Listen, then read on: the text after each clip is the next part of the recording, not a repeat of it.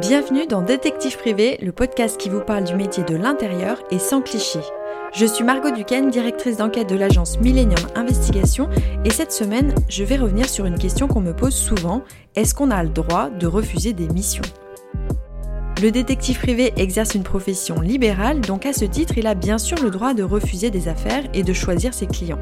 Je vais vous raconter quelques cas où j'ai refusé des affaires. Évidemment, je le dis souvent, mais là encore plus que les autres, c'est uniquement ma manière de voir les choses et chaque détective fait les choses à sa façon, donc ce que je vais vous dire n'est pas généralisé. Épisode 9, c'est parti Je vais vous prendre quelques exemples pour essayer d'être la plus concrète possible. Il y a plusieurs raisons de refuser une mission selon moi, certaines qui sont évidentes et d'autres plus personnelles.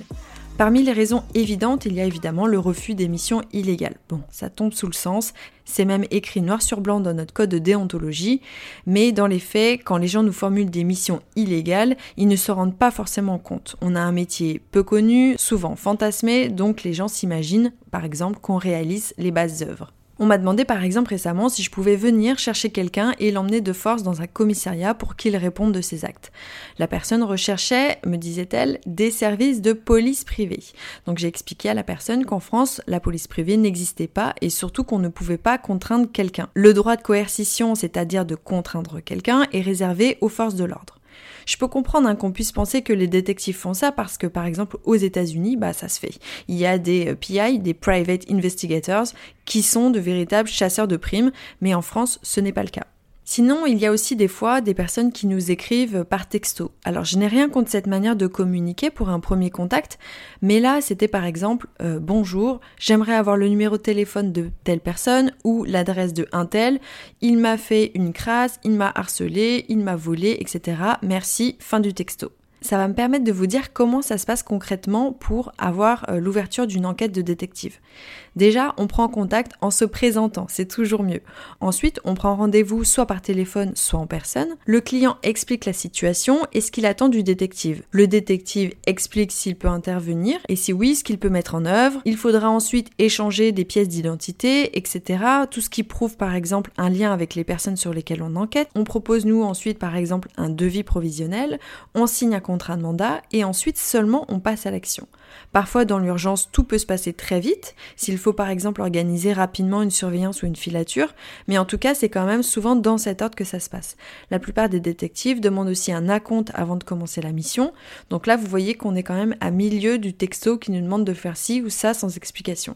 Après, ça m'arrive de refuser une mission parce que je n'ai pas les capacités d'aider la personne. Une personne m'a par exemple euh, demandé de retrouver l'auteur d'un cambriolage euh, qui avait volé son téléphone portable. Ce téléphone avait une portée symbolique, surtout pour les photos qu'il y avait à l'intérieur, et pour elle, euh, elle était prête à tout pour le retrouver.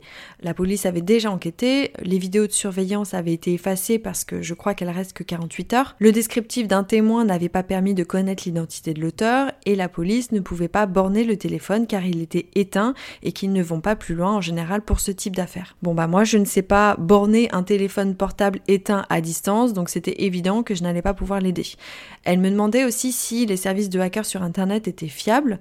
Donc moi j'ai pas pu lui dire autre chose que de faire très attention parce que je lui ai rappelé qu'elle était dans une situation de vulnérabilité et qu'elle pouvait très bien se faire arnaquer. Après j'ai essayé de creuser sur pourquoi ce téléphone était important et peut-être qu'il fallait qu'elle en fasse le deuil, mais moi je ne pouvais rien faire d'autre pour l'aider.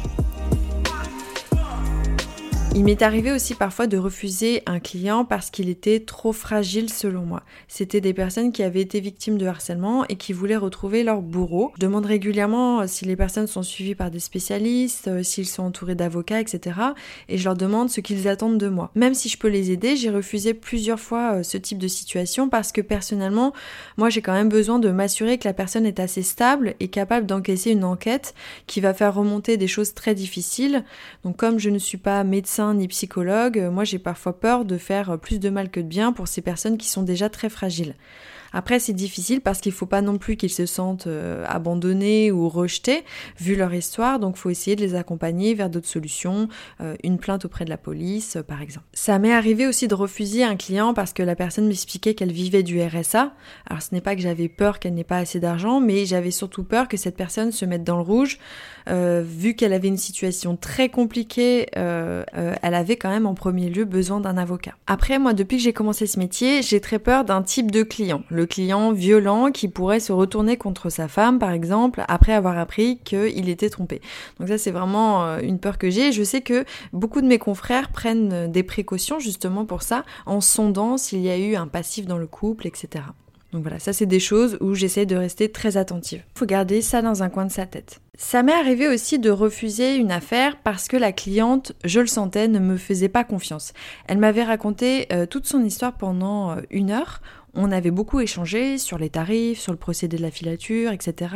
Mais elle continuait à vouloir en savoir plus avant de s'engager, à me demander beaucoup de choses, beaucoup de justificatifs, etc. Et je sentais bien qu'elle était très réservée. Donc au bout d'un moment, j'ai coupé court en lui expliquant que bah voilà, moi je vendais pas des ordinateurs et que pour ce type d'enquête, euh, pour que ça marche, je savais qu'il fallait qu'il y ait une grande confiance qui s'installe et que visiblement elle n'y était pas. Je peux comprendre hein, qu'on soit méfiant avant d'envoyer des documents officiels, mais moi je sais que ça ne marchera pas en fait si dès le début la personne est autant sur ses gardes. Une enquête qui se déroule bien, c'est une enquête qui se fait main dans la main avec les clients. Donc pour moi, la confiance est un facteur important.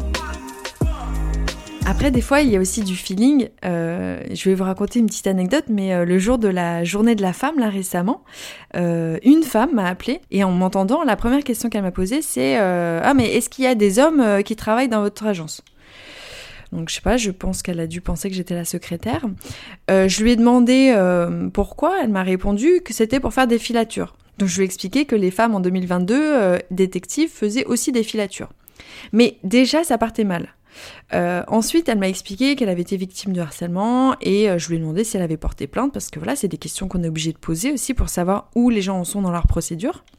Et là encore, elle m'a répondu de manière très agressive que si je voulais pas travailler avec elle, elle avait trouvé d'autres gens, elle avait trouvé d'autres détectives, etc., etc. Puis elle m'a raccroché au nez. Voilà, c'est le type d'appel euh, un peu bizarre euh, qu'on reçoit parfois. Donc euh, heureusement qu'on peut refuser des missions. Moi, j'ai pas la prétention de pouvoir aider tout le monde, donc je choisis mes enquêtes en fonction de leur faisabilité, de la confiance avec le client. Et il y a aussi une part de feeling un peu inexplicable qui fait que des fois, bah, j'ai envie d'aider les gens, mais qui sont un minimum sympathiques ou un minimum avec les mêmes valeurs que moi. Euh, d'autres collègues ont sûrement d'autres critères, voilà, c'est vraiment propre à chacun. Je pense qu'il faut prendre le temps pour bien choisir euh, le détective euh, qui lui convient parce que ça va être intense, parfois très difficile, donc faut nouer une bonne relation avec lui ou avec elle si on veut mettre toutes les chances de son côté et être accompagné du mieux possible dans cette période qui est quand même souvent compliquée pour eux. Si vous avez d'autres questions par rapport à ça, n'hésitez pas à m'écrire. Vous pouvez trouver par exemple sur internet le compte de mon agence, Millennium Investigation au pluriel. Abonnez-vous et parlez de ce podcast autour de vous si vous avez apprécié. Je vous dis à la semaine prochaine et d'ici là, prenez soin de vous.